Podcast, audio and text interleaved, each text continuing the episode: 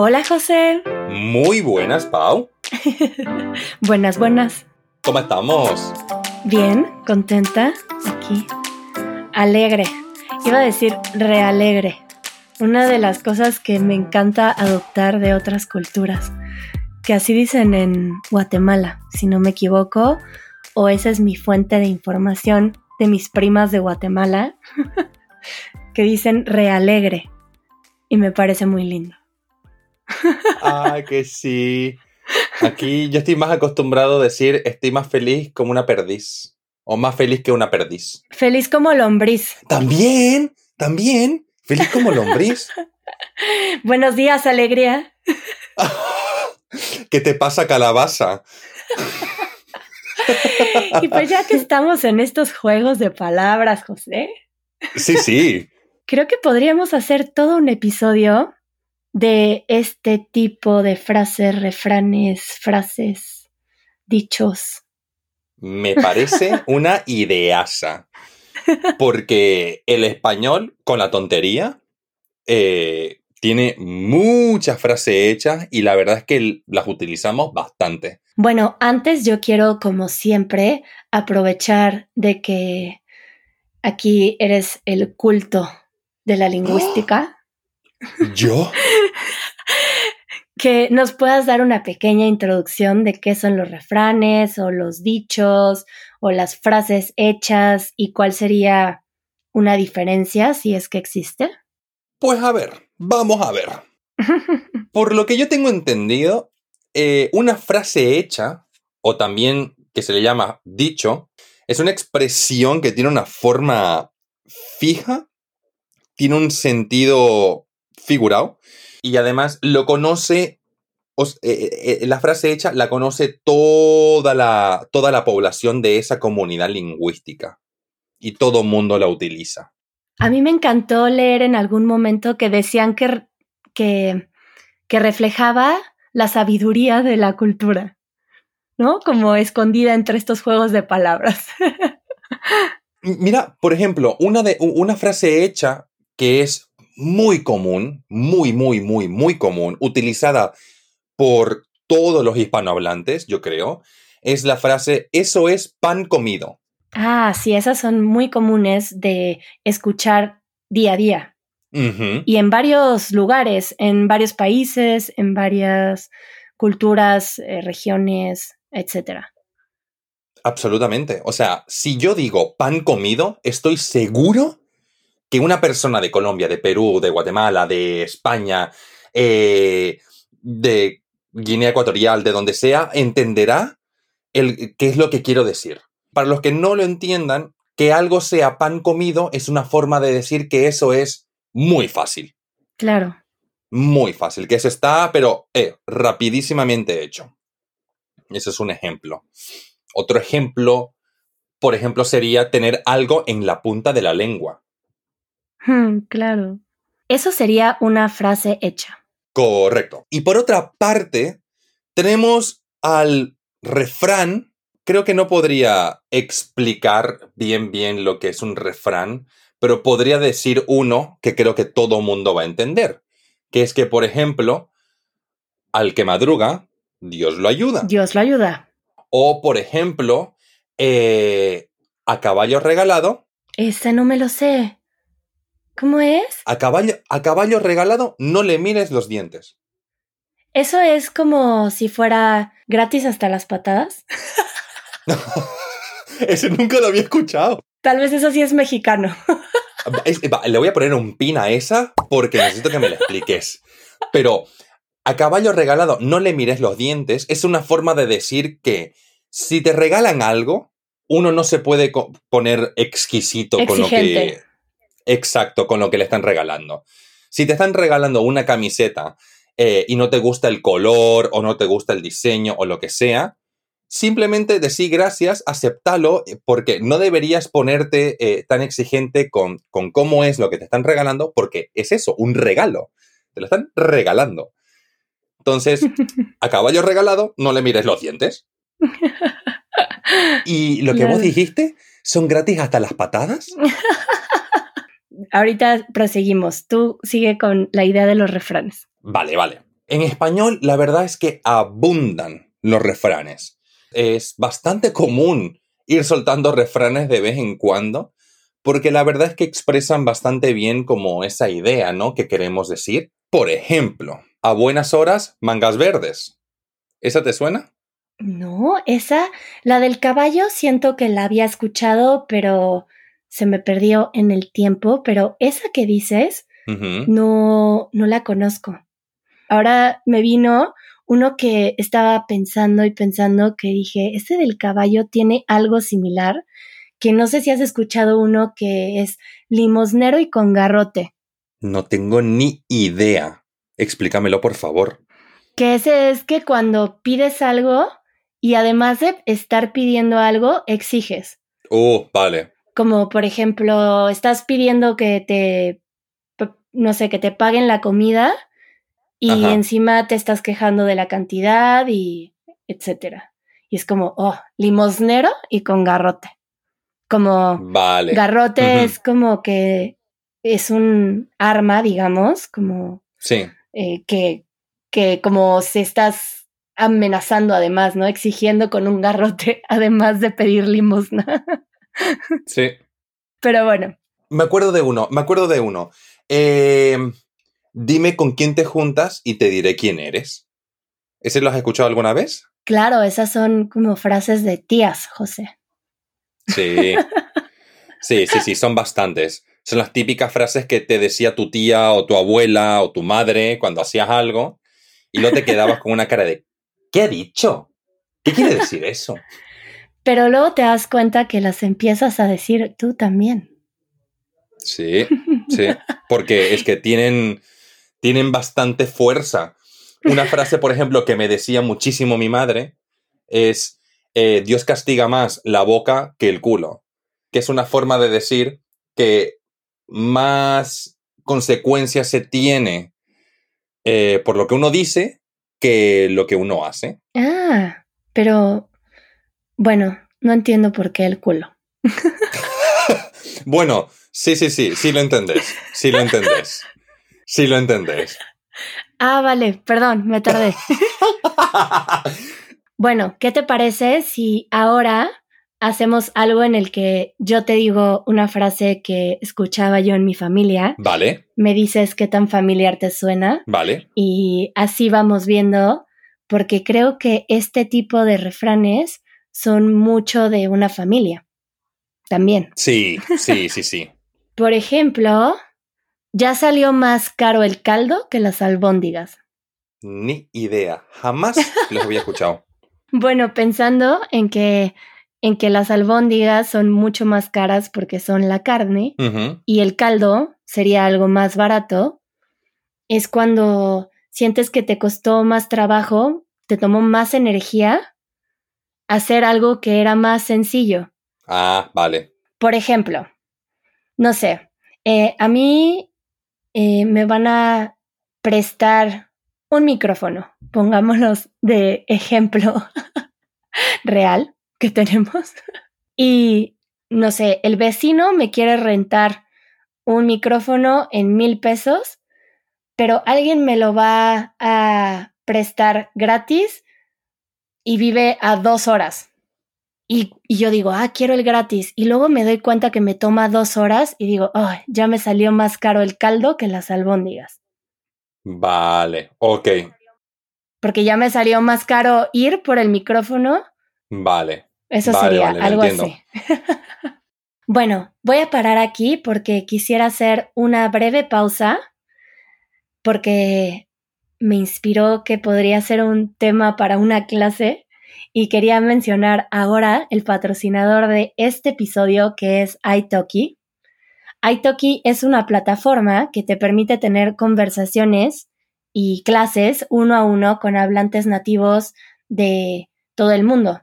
En el caso del español, serían profesores de algún lugar en Latinoamérica o de España. Bueno, es muy conveniente porque dado a que es una plataforma en línea, se puede adaptar a tus intereses de aprendizaje o a tu disponibilidad de horario. Y si quieren probarlo, pueden registrarse a través de nuestro link, que es go.italki.com diagonal Easy Spanish Podcast y con esto podrán obtener 10 dólares de crédito después de su primera clase. Así que si quieren probarlo, pueden darle clic en el link que les dejamos en las notas del episodio. Y ahora sí, sigamos con algunas frases en nuestra familia. Una, mira, una que tengo aquí es en casa de herrero, cuchillo de palo. Hijo de tigre pintito. ¿Algo así? ¿Cómo? ¿Cómo? ¿Hijo de tigre pintito? O sea, como que como que los hijos son igual que la madre, ¿no? No, no, no, no. Pues eh, no, o sea, sería por ejemplo, digamos, o sea, digamos que digamos que tu padre, ¿vale? Es gimnasta olímpico, ¿vale? Es espectacular en gimnasia, tiene medallas, todo lo que te dé la gana. Eh, te tiene a vos como su hija y digamos que vos no salís para nada a él, no seguís para nada el camino de los deportes, sino que seguís, este, por ejemplo, el camino de las ciencias o el camino del arte, lo que sea. Todo, lo que, todo menos la gimnasia. Entonces uno diría, ah, en casa de herrero, cuchillo de palo. Ah, que eres muy distinto. Por así decirlo. Porque hay unos que son lo contrario, pero esto es que sale alguien muy distinto. Sí, sí, sí. Aquí, por ejemplo, según el Centro Virtual Cervantes, el significado de este refrán pone que es advierte que suele faltar alguna cosa en el lugar donde es natural o fácil hacerla o conseguirla. Porque hay otros que tienen que ver con la familia, que es como, por ejemplo, que en inglés existe como The apple doesn't fall far away from the tree. Sí, sí, sí, sí. Que hay este tipo de refranes que hacen alusión a que más bien hay un parecido muy grande, como el del tigre que te decía. O hay otros de la educación que ahora me vino uno que es árbol que crece torcido, jamás su tronco endereza. Uh, uh, esa es buena es que alguien que, que es educado de una forma que, bueno, en este caso que llaman torcida, es que es mal educado en algún aspecto, que es muy difícil quitar esos malos hábitos. Vale, ok. ok, lo entiendo, lo entiendo. Hay algo que no sé si es un refrán, que creo que vino de alguna cultura popular reciente, pero últimamente mis amigos y yo decimos, si ya me conocen, ¿para qué me invitan? Esa también la aplico yo constantemente, pero principalmente cuando me voy de copas con amigos. principalmente cuando, cuando subimos el volumen, por ejemplo, en el podcast, que Fran dice que tiene que bajarle el volumen a mi risa, y yo diría, bueno, Fran, Perdón, Fran, pero si ya me conocen, ¿para qué me invitan? Básicamente, básicamente es eso. O sea, quien avisa, traidor no es. O sea, por ejemplo, si yo te invito a mi casa del pueblo y te digo, eh, te invito a mi casa del pueblo, eh, está muy bien, pero necesito que traigas uh, un colchón porque solo hay una cama y eh, solo hay agua fría. Entonces, este, o sea, bueno, imagínate que venís a mi casa, ¿no? Y te, y te estás bañando y solo sale agua fría. Entonces salís y me decís, joder, José, es que solamente sale agua fría en tu ducha. Y yo digo, ya te lo dije, quien avisa traidor no es. Es como, ya te lo advertí. O sea, no podés quejarte de esto. De algo que ya te dije, claro. Exacto, exactamente. Yo te voy a decir una que le encanta decirme a mi madre, porque yo te puedo decir que sí me lo merezco. A ver. que ella siempre me dice, pues claro, no se puede chiflar y comer pinole, que esa es muy mexicana. Por favor, explícame eso, porque no, porque no entendí nada. El pinole es una harina de maíz tostado. Vale. Y es un polvo muy fino que si tú comes pinole y te lo metes a la boca, es imposible chiflar. ¿Qué es chiflar? Ah, silbar. Silbar para nosotros me estás diciendo que en México silbar, chiflar. ¡Oh! Con razón para ti eran dos palabras Ajá. desconocidas, chiflar y pinole. Sí. Es que nunca había jamás había escuchado chiflar. Es que para mí chiflar sería de alguien chiflado, de alguien loco. Pero bueno, yo sí me merezco mucho que me digan esto porque sí tengo que aceptar que soy de esas personas que quiere hacer todo al mismo tiempo.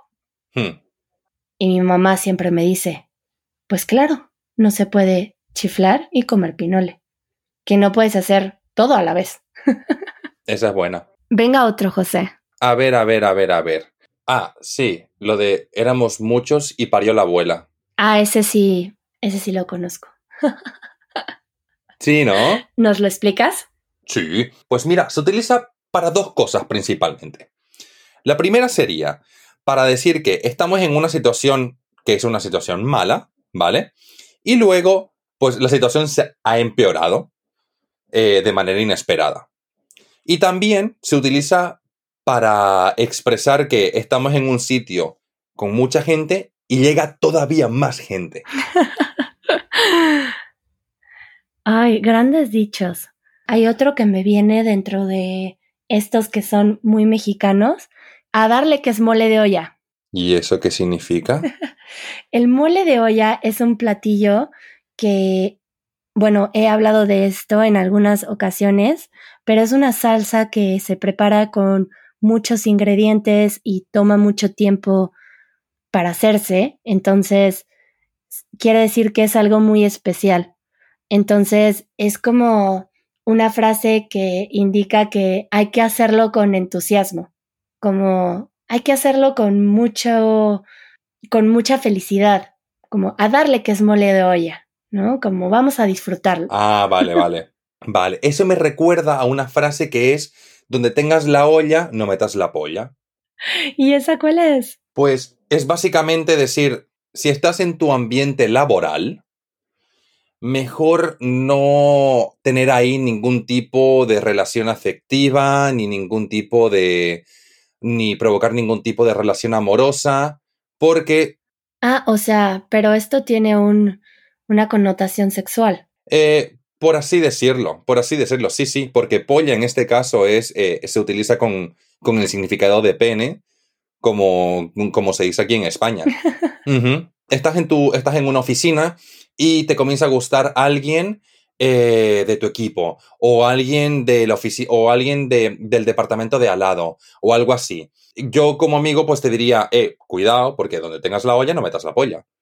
Que es como decir, ten cuidado, no mezclemos situaciones. Bueno, a ver, te voy a uh -huh. decir otro que escucho mucho en casa. A ver. Eh, cuando te quedas como el perro de las dos tortas. ¿Y eso qué significa? Eso es cuando estás entre dos opciones y Ajá. tienes que tomar una decisión, pero Ajá. te toma tanto tiempo tomarla que Ajá. te quedas como el perro de las dos tortas, que tiene una torta de un lado, otra torta del otro, y en su confusión, pues a lo mejor ya se comieron las dos tortas. Ah, vale, vale, vale. Ok. Que no te decidiste a tiempo y ya se te fueron las dos opciones. Pues mira, ahora mismo me ha venido una, una frase hecha que me hace mucha gracia, que la decía muchísimo mi madre, que es, es estoy más perdido que chulupi en asamblea de pollos. Guau, wow, esa valla que está larga. sí, un poquito.